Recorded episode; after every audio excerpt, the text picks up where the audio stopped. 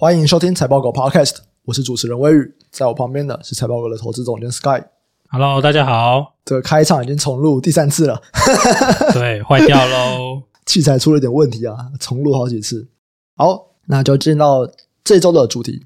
我们在录节目的时间是礼拜三，那这周涨幅最大的啊是观光跟军工产业。观光这边涨最多的就是旅游的部分啊，可能跟十二月一号开始放宽户外不用戴口罩有点关联。你现在还有在戴口罩吗？当然有啊，不知道怎么出门。哎，有道理哦。室内你还会戴吗？就是如果不是有别人的那种室内，就看谁比较毒啊，看你自己对自己的这个身体的这个自信。我现在在一些场合啊，呃，一般来说办公室其实现在也都很少戴，甚至我觉得如果是去。就是在其他办公室，然后有就各种不同公司的人好了去开会或什么的，诶，其实也很少人戴。你们去访公司还会带吗？当然会啊，这个是一个礼貌嘛，你懂吗？你不带他会怕呢。所以对方是有带的，对方也都通常都会带啦，就除非他在上面演讲嘛。哦、演讲的人通常都不会带啊，嗯嗯，因为你带那个讲啊也没差啦，但是就是会很难讲，对不对了。但是现在啦，现在的规定其实演讲还是要带，是十二月一号放宽以后，演讲就不用带了。我其实也是看了这次的放宽的标准后，我才知道，原来现在啊，像三温暖啊、烤箱、蒸汽室是要带的。可是这有点有趣，因为运动场所其实如果你有打三剂疫苗就不用带了。我想知道的是，啊，蒸汽室要怎么带？你带给我看呐、啊？对啊，对啊，所以他们才说这种地方就是放宽以后不用带。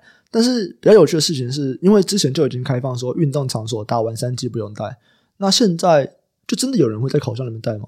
因为之前烤箱可能都没有开放嘛，现在已经要开放了。哦，你真是个好问题。那就把它当运动场所啊？不一定吧？你健身房好像是运动场所，这真正的一般的三温暖是三温暖呢、啊，不是运动场所。像北投那些，不要讲北投，天龙三温暖你知不？假山林不是假山林，天龙三温暖就是后站啊，台北车站后站很有名啊。真的吗？真的啦，那早期老牌的三温暖啊。哦，这我不知道哎、欸。嗯，我也不知道了，都是朋友跟我讲的。好，那也是这一波的放宽政策，除了不用戴口罩以外，那十二月十号也会取消入境管制的总量，所以像灿星旅就涨了三十三趴，那亚都涨二十九，汉兰美食涨了十四趴，金华、老爷、云品也都涨了十几二十趴。啊，这边其实都是在想说，哦，会不会我们取消入境管制总量以后，就是整个观光就开始起飞。那我这边可以提供一点想法，就是说，日本当时也觉得说，我开放观光签证以后，是不是人数就会暴涨？结果后来发现说，没有到他们预期的人数。日本，对啊，因为还有很多环节嘛。以日本这边的说法是这样的，就是说，他的这个机场一两年没有这么多的旅客来这边压力测试一下，对啊，这整个就炸了嘛。对啊，至少是刚开放这几个礼拜，听说压力就是比较大一点。哦，所以是因为取消班机的关系，所以让他们的入境总量没有到预期，是不是？对啊，一来是班机嘛，二来是你真的会去的人也没有都回来嘛。嗯，其他国家其实都陆续再回来了啦。然后我们再看到欧美地区啊，观光啊、旅游啊，其实都逐渐回来了。而且欧美这次的黑色星期五表现好像很不错诶、欸。没有吧？是销售额很不错。对，销售额很不错。就是如果你考量通膨啦，我觉得销售量应该还是下来。真的吗？因为 Shopify 好像有公布数据了，Shopify 是比去年还要好的。但是额啊，简单抓就好了嘛，就这个 CPI 八趴嘛，这所以每个东西至少八趴。哦，对啊，所以你没有超过八趴，很有可能就是差一点。对啊，我是这样想啦，这个比较简单的，你不可能每个东西去抓嘛，我们就抓一个大的方向，就看起来是哦，这个销售额好像没有增加到什么 ten percent。嗯嗯，我记得哪一家是一趴，忘记了，一一趴还两趴的那个销售额是好像 Best Buy 吧，还是哪一家忘记了。那这个不确定，但是不管怎么样，就是它的这个叫做额的增幅其实没有到非常高了。换句话说，它其实没有卖的比去年好了。就是以这样数据的推论来看的话，因为物价平均涨了八趴，但如果你的销售额没有涨八趴，就代表说你卖的东西比去年少。但是不管怎么样，我觉得就算差也不会差很多了。那代表说这个买气还没有到很绝望，这个库存应该还是有在持续降低的。对啊，所以你也可以这样推论啊，这是好的，因为反正你不拉货嘛，你这边也有在卖嘛。就是我们都知道说库存水位超级高，但是一个好的点就是说，哎，至少消费还没有真的惨不忍睹。大家有钱，大家还是继续买买爆。对对对对对买了没有爆而已。就是我觉得这算是好事啦，因为这伴随着其他的一些消息，我是觉得我们应该算是已经度过了这波下跌了。以我的看法的话，当然，Michael Burry 不认为，对吧？Michael Burry 跟你说，你不知道我有多短啊，不是？你不知道我有多空？对，Michael Burry 之前都说，你们都不知道我有多看空。他今天又发了一个新的 Twitter 啊，啊，今天还没看呢。他今天说，市场上面没有人跟我一样，我看空是看空未来好几年。他不是说这一季哦，他说未来好几年没有一个人是看空的，就他觉得这一波其实可能到目前为止都还不是底。他也说了嘛，就是没有人这样看，我还没有看到有人就说，哎，这个东西会是一个好几年的衰退。哎，可是那个什么伊尔艾朗不是也有提到说，多数的共识是觉得这一波衰退是短的嘛，但是他不认为啊。谁？伊尔艾朗啊？伊尔艾朗是谁啊？就是做债券的啦。哦，这我不太确定的，都不知道。反正就是某个新闻就对了。嗯，因为债券通常都会总经会看比较多啊。对，真的吗？就他说，他也觉得会衰退好几年。他不是说好几年呢，他的意思是说，就是他觉得。共识是稍微乐观一点，就是大家现在的共识哦。大家现在的共识应该还是在说，这就是一个库存循环。反正等我库存卖完了，我就回来了。对啊，我觉得市场共识已经现在是被导成，就是说上半年就是会机会去完库存。对，比较多公司这样讲啦，最后变成一个共识嘛。因为你就想说啊，我跟着他好了，嗯、类似这样的概念啦。对，所以有几个杂音啦，我只能这样说啦。嗯，在我们来看啊，就是。一般讲这种循环周期啊，就我们最主要看的就是这个库存的循环跟这个产能的循环嘛。那库存循环就是就是比较短，反正我库存很多，我等我卖完，哎，就回来了。那产能的循环比较是说，有没有可能在上一波我开了太多的产能，这个供过于求会好一阵子。对啊，的确是，而且这个时间会很久哦。对，这个时间可能就会到可能六年、七年、八年这样子，它可能会经历。两三个存货的循环，对对对对，因为产能循环通常都会被视为是好几个存货循环的组成嘛。嗯嗯，就是如果是产能的这种过剩，通常会被调整的时间点就是长。嗯，所以如果今天不管是你刚刚说那个伊尔艾朗或者是 Michael Burry，他们如果说这个东西没有那么快，所以他们会认为有可能就是在这个产能循环的这边吗？他们的意思是，目前啊，大家看到的都是以这个经济的角度出发嘛。嗯。你很难去抓说是所有东西的产能都超过非常多，还是未来的这个起伏不会这么大，就是不会像我们想的说啊，可能是一两季大家不买吧，嗯，然后可能下下季啊，或者是下半年啊，大家就来买了这样子。对，对啊，他的意思可能是这样啊，但我们不知道它是以哪一个点来出发啦。可是以目前来看，你不觉得我们就从这次黑色星期五来看的话，就是哎，消费是有撑住的啊？对啊，但这个升息也还没有升完嘛。对啊，这个抑制能力还会持续出现啊！真的升的多的其实是三四季嘛。嗯，一般来看，经济政策可能半年显现，我们明年上半年可能还有一波压力测试啊。哦，OK，当然是消费的，就是以目前的估计来看。嗯，好，那前面的这个零售观光讲完以后，我们就来看另外一个也算是蛮热门的概念股，就是军工相关啊，像宝一啊、金刚、雷虎还有合成，他们大概也都涨了五到十七趴左右。军工概念股。最近为什么涨那么多？哎，这还需要怀疑吗？还要打仗了？真的吗？他们业绩有起来是不是？业绩不一定会起来嘛。那 suppose 你就会加大国防支出是真的了。但是之前如果要涨的话，之前在那个谁，裴洛西来台啊，对啊，裴洛西来台那个时候就有那暖身了嘛。对啊，他来就激化了，嗯，对，大家更生气这样子。看起来好像是在这个二十大之后。地缘政治又变得更紧张，可是我觉得蛮奇怪的，就是为什么是在这个礼拜？因为你二十大其实也过了几个礼拜了，而且二十大之后，习大大又跟拜登谈了一下，两边说：“哎，我们好好坐下来谈。”哎，感觉起来应该是变软化才对啊。因为十月大盘杀爆了，你通常这种概念股啊，或者是这种什么概念啦，或者是什么类股啦，还是要跟着大盘啊。不要说大盘要大涨啊，但至少大盘不能有太大的波动。就如果大盘在大跌的时候，你的这个概念股没。没有用啊！其实我这边有看到一个很有趣的数字，就是乌克兰啊，它接受了北约跟美国的这些金钱援助，而且还有二十五个国家向乌克兰供应这些军火。和《纽约时报》资料显示，北约国家投入约四百亿美元的武器给乌克兰，所以有三分之二的北约国家大量消耗武器库存。现在他们的国家武器库存水位是很低的，这合理吗？合理啊，合理啊！他不是都援助吗？对。可是我会援助这么多啊，就是援助到说我自己国家的武器水位到很低这样。诶，如果我是那个，譬如说以地缘的角度来看，嗯，我说这是什么英国、法国，我一定给他，我一定给他很多，反正他在旁边挡着。他就是我最大的威胁。不是啊，他就是门户嘛。对啊，就对啊，就是最大威胁的门户啊。对啊，反正他爆了我也很麻烦，不如我输送给他，交给他，对不对？这个不知道有没有更明确的数字？因为他说是三分之二的北约国家嘛。那我不知道说，如果我们今天就以武器来说，到底这次战争到底消耗了多少全球军火？对啊，这个我没有明确的数字啦。这里不可能会有明确数字，两边都有各有各的说法。因为其实这个都是国防机密了。没有，你报几台那个不能随便讲哎、欸。对啊，对啊，就是国防机密。可是真的很好奇，就是我说全球到底有总共有多少颗飞弹？然后这次里面打了几颗？诶这感觉都不会知道，对不对？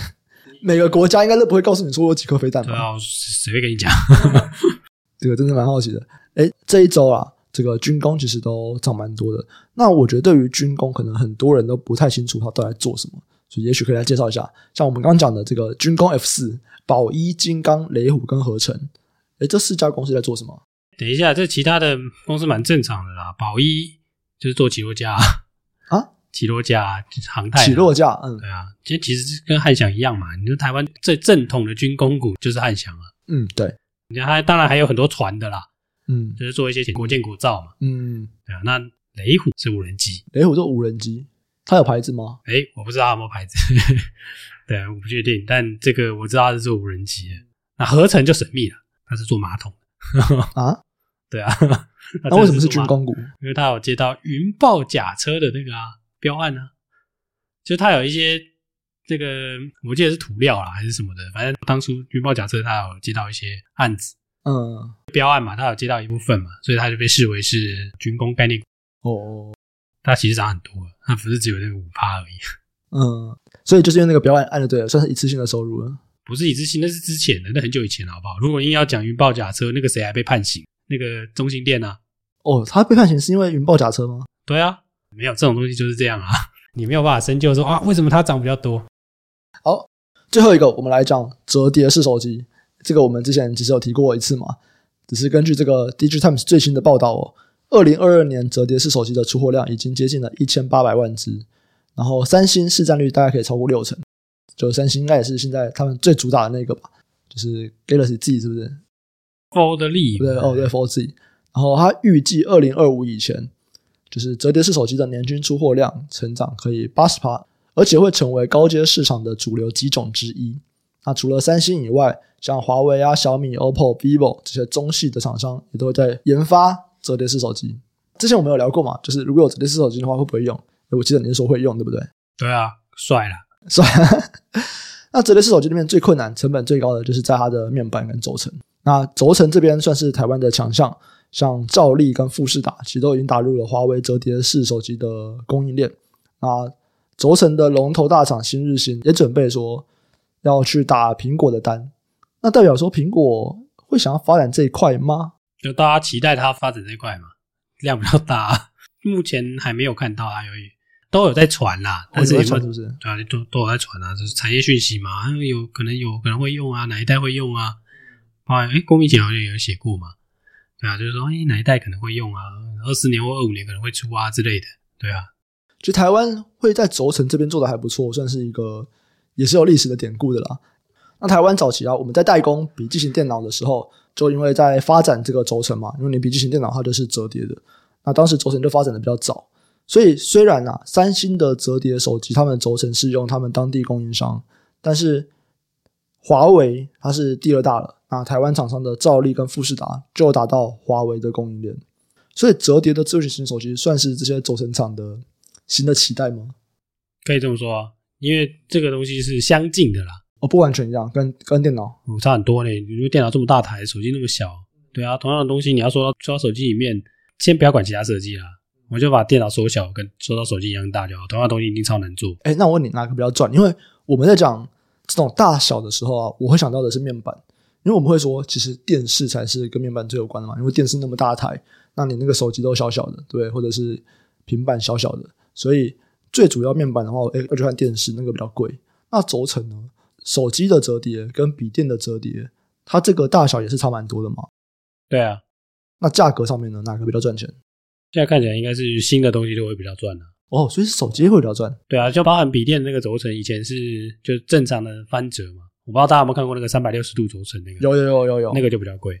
哦，你越炫的就越贵啦，就是这么简单啦。嗯、对啊，那你只要是新的东西，一定会比较贵嘛。那如果你又是比较特别的，那就会更贵了。像手机这是特别的嘛，手机这其实不是轴承啦，应该来说它是一个类似铰链的东西啊。嗯，然后铰链大家可能不知道啊，你有没有看那个门可以拉来拉去的那种门呢？嗯，里面的这种特殊的金属结构，对啊，那你想想看，这么多零件要拼成一个小小的轴承，因为这个网络上有蛮多影片的。嗯，就当初华为出那个第一只折叠手机的时候，还有那个铰链慢动作的那种影片吧，就是他看他告诉你怎么设计的嘛。嗯嗯，对吧、啊？你会看那么多东西组成就这样一个东西塞在你的手机里面，你看你看有多难做，对啊，所以那个理论上会贵一点啊。那你厂商的获利就是看良率咯，你良率好棒，那当然至少你会多赚一些啊。所以这个东西的难度上跟这个你的价钱应该是有正相关的啦。嗯，那你现在怎么看这块啊？就是。不管是折叠式手机，还是折叠式手机所用到的这个轴承和铰链，我觉得这就是一个手机的，大家都讲手机好像没什么梗的嘛。嗯，对啊，这看起来会是手机一个比较让人期待的一个特色吧。就是它是一个新的东西，但你说它是一个很大的革新吗？你觉得还好？对，它只是一个形状上或者是说使用方式上有点不同嘛。它可能可以带给你，就是说面积有可能会缩小。嗯，就是因为你变得可以折叠嘛，嗯，但大家有可能会比较厚，但我们先不管这个。那它在可以折叠的话，就是会让你携带更方便嘛。你说这个特色有没有人会买单？我想是会有人买了，对啊，所以这也是为什么市场上现在目前可以看到的手机的这种，或是说比较大的改变，或者说驱动你购买的要素，它可能会是一个可以期待的东西。因为其他东西你可能多数的手机都有了，嗯，譬如说，记得 always 戴眼镜嘛，对，对对对，那。这个东西其实也是台湾镜头厂吃蛮多的嘛，对啊。可是这个东西毕竟有到了一个，我自己觉得啊，就是那个边际效用的这个增加已经变得很少了，嗯，对啊。可是这个折叠手机呢，目前市面上持有的人还很少，是一个新的方向，是一个新的方向啦，对啊。你说会不会比较好用？用了才知道啦，对啊。现在看起来是有三星好像真的还行啊，对啊。前几年一开始出，大家骂爆了，贵了九万啊，对？八万，现在价格一直降嘛，嗯，这种东西价格降下来，你就会想要用。嗯，至少买来尝鲜嘛，对吧、啊？所以它的那个量其实是你可以看得到，就是说它价格一直降，就代表进来的人越来越多。它每一次不会一直推嘛，一定是有卖，对它才会推嘛。这个市场看起来是在变大的。我感觉啦，我感觉就是可能前两年那个卖九万的时候，那个就是那个叫什么先行者或者是这种技术尝鲜者先去买，就慢慢的有点像那个叫什么进入了保龄球道，对不对？看看会不会变成一个风潮吧，对啊，因为其实过往在那个。智障型手机的时候，折叠机算是一个蛮大的分野，就对了。嗯，对啊，那时候以日本人好像蛮喜欢，爱对，超爱，超爱。那时候他们有一种特别电信叫什么 PHS 哦。嗯，对啊，那我看很多人几乎都是拿翻盖式的。对，这个没有数字哦，就是有些人喜欢拿这种。对啊，你可以期待他们这些人重新在用到这个智慧型手机的同时，又是回到这种翻盖式的这种使用习惯嘛。可是你看，三星说二零二五的时候。它大概可以在成长八十趴左右，但是现在整个折叠式手机在智慧型手机里面占比还不到一趴诶，那我就算成长八十趴，诶顶多也就两趴。对啊，可是三星啊，其他也会出啊。三星是说整个折叠式手机的市场吧？哦对啊对啊，那如果我就是假设我的这个比例例全部都相同好了，我这个再成长八十趴，对轴承厂商来说，它会是一个很大的订单吗？会啊，就是看你公司是不是着重在这个东西上面嘛。现在有哪一家是营收占比很高的吗？兆利跟富士达的话，可能是富士达比较多。嗯，对啊，那兆利还有笔电嘛？嗯，富士达当然也有，但没那么多。这就是看公司产品组合啦。对，你说过往台湾的这种，还有可能做很多其他的 hinge，譬如说 AirPods 的 hinge。嗯，对，AirPods 也是有 hinge 的，就是你那个转你要打开，要打开，你要打开，只要有要转的地方都要有嘛。那因为通常这种就是这种金属件，譬如说这个叫金属烧结的这种东西。所以它就是会用在这种三 C 产品，然后需要开关的，所以你就是要看它的每家公司的产品组合，因为 Hinge 厂不止自己家嘛，那有一些是只做像以前的那个叫什么信景，嗯，它就是做 monitor 的。你说这个 占比它没有啊？对啊，它没有做手机嘛？对啊，所以觉得还是看公司啊。所以是如果看好这个折叠式手机，自己觉得哎你会买，你也看好这个市场会持续成长的话，好，那所以这几家在做轴承的厂商也许可以关注一下。好。那以上就是我们这礼拜的这个节目，中间其实 遇到了非常多的波折啊，我们的机器会来有点问题，我再想办法修一下。那也预告一下，我们十二月会有新的企划，就是听众投资大灾问。有任何投资相关的问题，都欢迎投稿到我们资讯栏下面的 Google 表单，我们会专门制作一集节目来回复大家的问题。如果任何业务合作的需求，也可以联络我们资讯栏下面的合作信箱。有任何的意见，都欢迎在底下留言或者给我们五星好评。感谢大家收听，我们下期再见，拜拜，拜拜。